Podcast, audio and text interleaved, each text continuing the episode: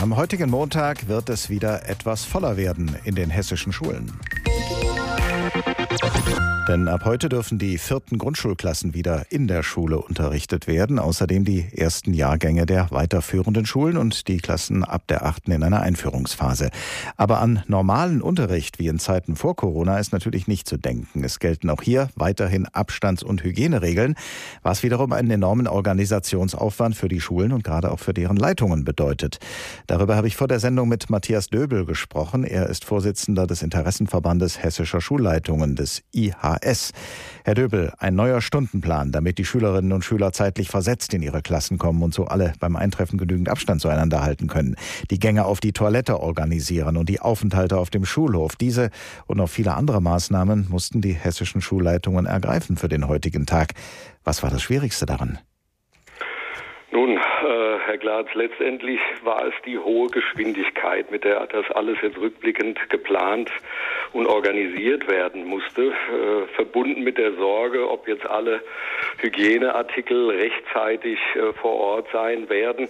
Und dann natürlich auch äh, die Frage Umsetzung der Rahmenbedingungen der Gegebenheiten vor Ort an der Schule. Und äh, damit verbunden natürlich die Frage, was mache ich mit Klassen, in denen es jetzt beispielsweise keine Waschbecken gibt? Wie organisiere ich jetzt das Händewaschen? Was mache ich mit Klassenräumen, die für den Schichtunterricht mit zwei Gruppen zu, äh, zu klein sind, wo es eigentlich drei Gruppen, äh, wo wir drei Gruppen bilden müssen? Äh, das hat natürlich sofort wieder Auswirkungen für die Lehrerressource, wenn ich aus zwei, drei Gruppen machen muss und äh, darüber hinaus natürlich die ständige Kommunikation mit allen Beteiligten, also zwischen Schule, Eltern, staatlichem Schulamt, Schulträger, Gesundheitsämter, Hausmeister, Busunternehmen und letztendlich natürlich auch die Reinigungskräfte. Auch für die Jahrgänge, die heute wieder in die Schule kommen, wird es eine reduzierte Stundenzahl geben. Der Rest muss weiterhin zu Hause erledigt werden. Das heißt, Lernende und Lehrende sind weiterhin auf digitale Unterrichtsformen angewiesen. Wie gut sind denn die hessischen Schulen inzwischen digitalisiert?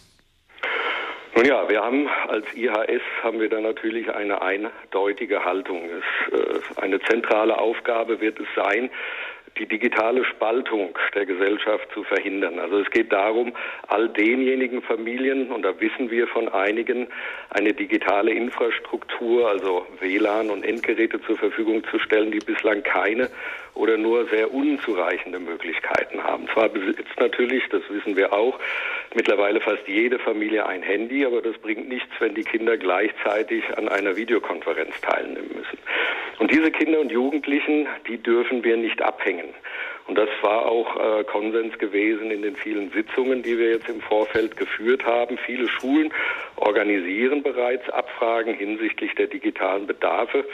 Und der Interessenverband Hessischer Schulleitung plädiert für die schnelle Ausstattung von Leihgeräten für die Familien der höheren Klassen der Sekundarstufe 1. Aber danach muss es natürlich auch schnellstens in den Grundschulen erfolgen. Auf Seiten des Hessischen Kultusministeriums, da zielte ja so Ihre Frage auch, äh, wurde das Schulportal Hessen geöffnet und auch die Schulträger unterstützen natürlich die Schulen. Das heißt, wir sind auf dem Weg aber abschließend muss man natürlich sagen, wir sind noch nicht da, äh, wo wir uns sehen perspektivisch, wo wir uns auch hin wünschen. Und da blicke ich jetzt mal über die Grenzen, vielleicht nach Australien und auch nach Kanada, wo es ja Familien gibt, wo die Kinder also äh, eine Schule in der Regel nicht besuchen, weil die Farmen so weit vom nächsten Ort entfernt sind. Und dass digitaler Unterricht gelingen kann, das zeigen solche Länder. Nur die sind natürlich auch in einer Kultur äh, von zehn und mehreren Jahren und wir sind in Woche zehn. Ja, und da braucht man natürlich ein bisschen Geduld, aber es muss jetzt alles doch sehr, sehr schnell gehen. Wenn Sie nun in den hessischen Schulen jetzt erst einmal mehr Präsenzunterricht wieder anbieten, dann brauchen Sie, und das haben Sie ja vorhin auch schon angedeutet, auch viele Lehrkräfte.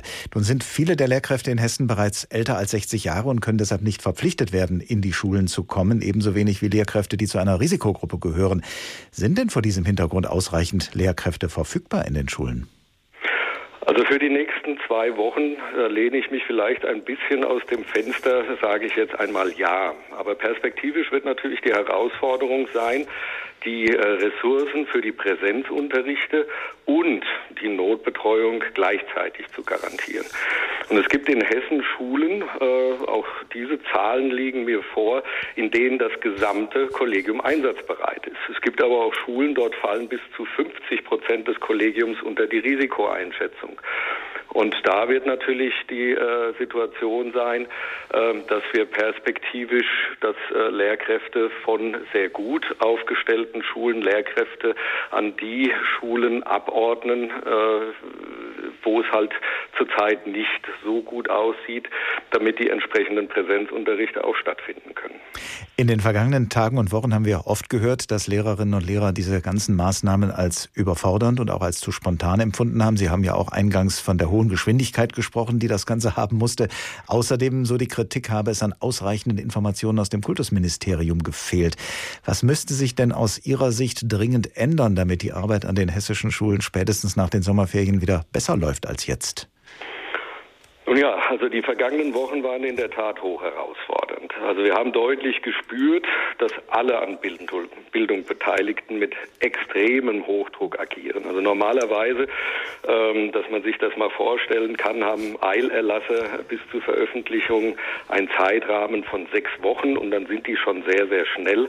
Und wir hatten zum Teil in den vergangenen Wochen alle zwei bis drei Tage neue Erlasse und Verfügungen. Und das zeigt einfach, unter welchem Hochdruck äh, neben den anderen äh, Systemen auch das Bildungssystem in den vergangenen Wochen gestanden hat.